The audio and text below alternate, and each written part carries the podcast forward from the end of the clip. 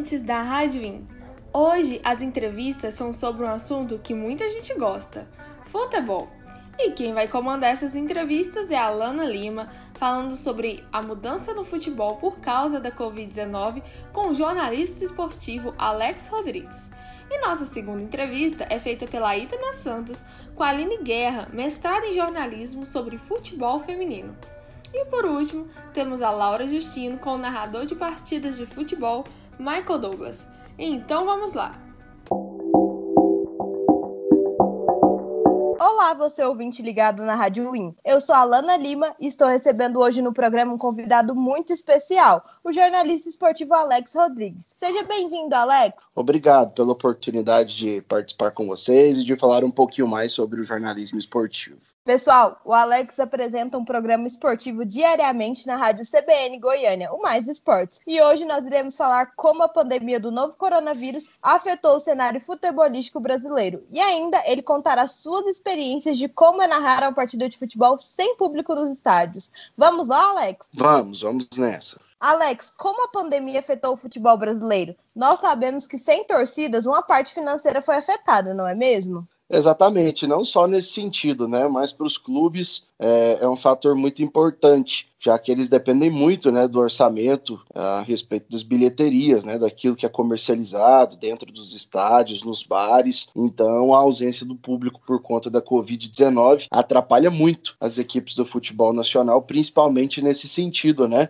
E em relação à comunicação sobre o esporte, você acredita que houve mudanças? Até mesmo em relação aos conteúdos para um programa como o seu, que acontece de forma diária? Sim, houve sim muita alteração, porque a gente tinha liberdade né, para entrevistas com dirigentes, jogadores, personagens relacionados ao clubes de forma diária. Hoje em dia, não.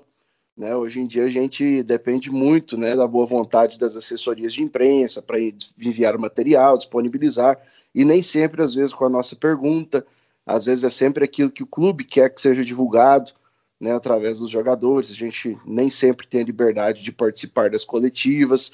E no início da pandemia, principalmente, né, tudo mudou. É, a gente ficou cerca de cinco meses é, sem futebol no início da pandemia, e isso fez com que nós tivéssemos que apresentar os programas sem futebol e sem é, saber quando ele iria voltar a acontecer. Né? Então foi algo bem na base do improviso, com reportagens especiais, ex-jogadores, jogos importantes sendo relembrados. Então tudo foi bem modificado.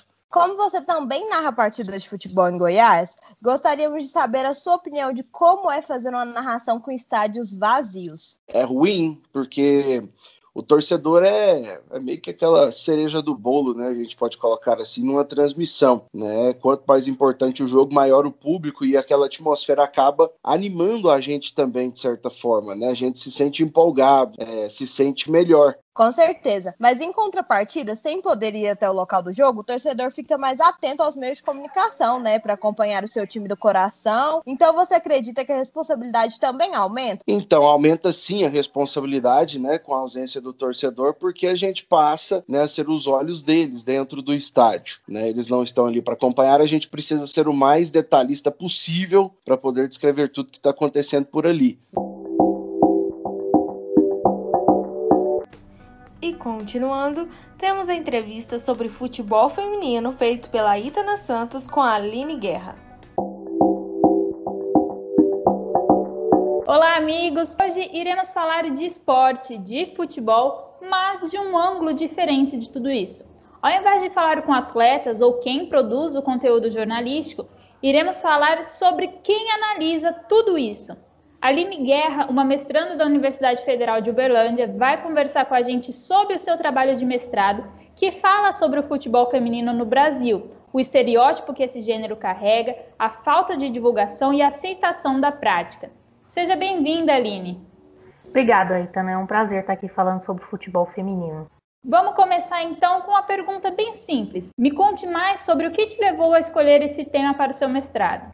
Então, eu sou uma apaixonada por futebol desde criança, né? Então, assim, é uma prática que marcou a minha vida desde pequena. Foi uma das razões por eu ter decidido fazer o curso de jornalismo, me especializar em jornalismo esportivo. E desde quando eu comecei a acompanhar futebol, eu sempre assisti futebol masculino. E aí, quando eu comecei a procurar pelo futebol feminino, eu ia sempre para fora do país. Então, eu assisti o campeonato americano, eu assisti o campeonato europeu, mas eu nunca parei para pensar no futebol brasileiro.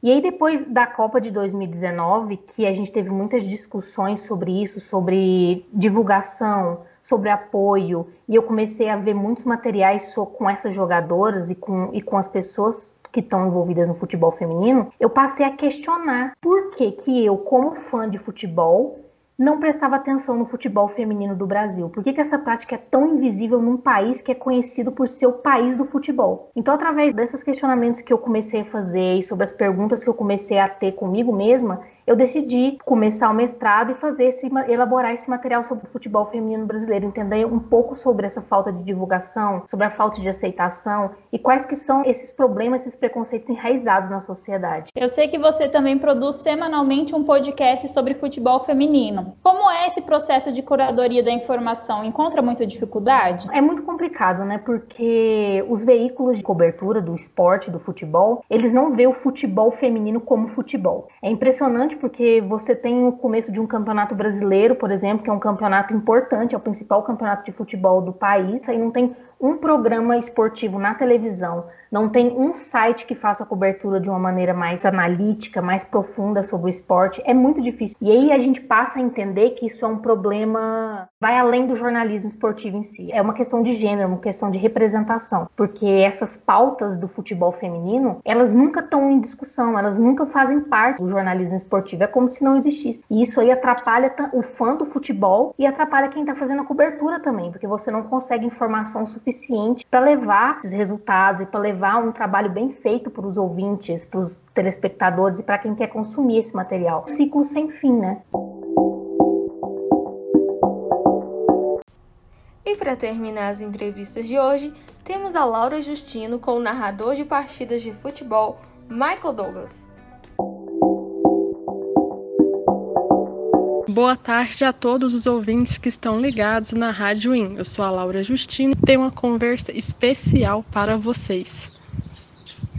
Esse bola rolando! Começa, começa aqui no estádio Albertão. Estou aqui com um convidado que é craque em narrar partidas profissionais de futebol. Estou falando do repórter Michael Douglas, que já passou por diversas rádios esportivas e continua narrando o campeonato piauiense de futebol e partidas da Série D do Brasileirão. Em Piauí, Michael Douglas, obrigada pela participação. Conta um pouquinho pra gente como que você começou e qual a sua trajetória para alcançar o seu objetivo, que era narrar o Brasileirão. Olá, minha amiga. É, o seguinte, né? Eu iniciei no ramo do rádio, né? No ramo da comunicação. Eu iniciei narrando, né? Em campos do interior, ali de jogos amadores, né? Ali usando apenas ali caixa de som, né? Onde eu narrava. E aí eu fui pegando jeito, né? A paixão, criou aquela paixão e tal. E aí eu postei naqueles né, jogos que eu narrava à beira do campo, eu postei na, na internet. E aí eles gostaram, né? Eles perguntaram se eu, se eu não queria. E aí logo eu aceitei nessa ideia. Era o meu sonho narrar em uma rádio, né? Apesar de que era uma rádiozinha pequena, rádio comunitária, mas de um grande significado, né, para a cidade. E me abriu essas portas. Aí foi que eu recebi uma proposta né, de uma grande rádio, né, dessa cidade, Picos, Piauí, é, para narrar um jogo lá do, do amistoso, né? E aí foi onde eu, eu iniciei, né, narrando esse amistoso. Hoje eu me lembro foi contra o campeonato do Ceará, né? A equipe lá do, do Picos. E realmente foi uma emoção muito grande, né? De eu estar na primeira vez em uma grande rádio. Jogos do Brasileirão, né? Da Série D, da quarta divisão do futebol do Brasil.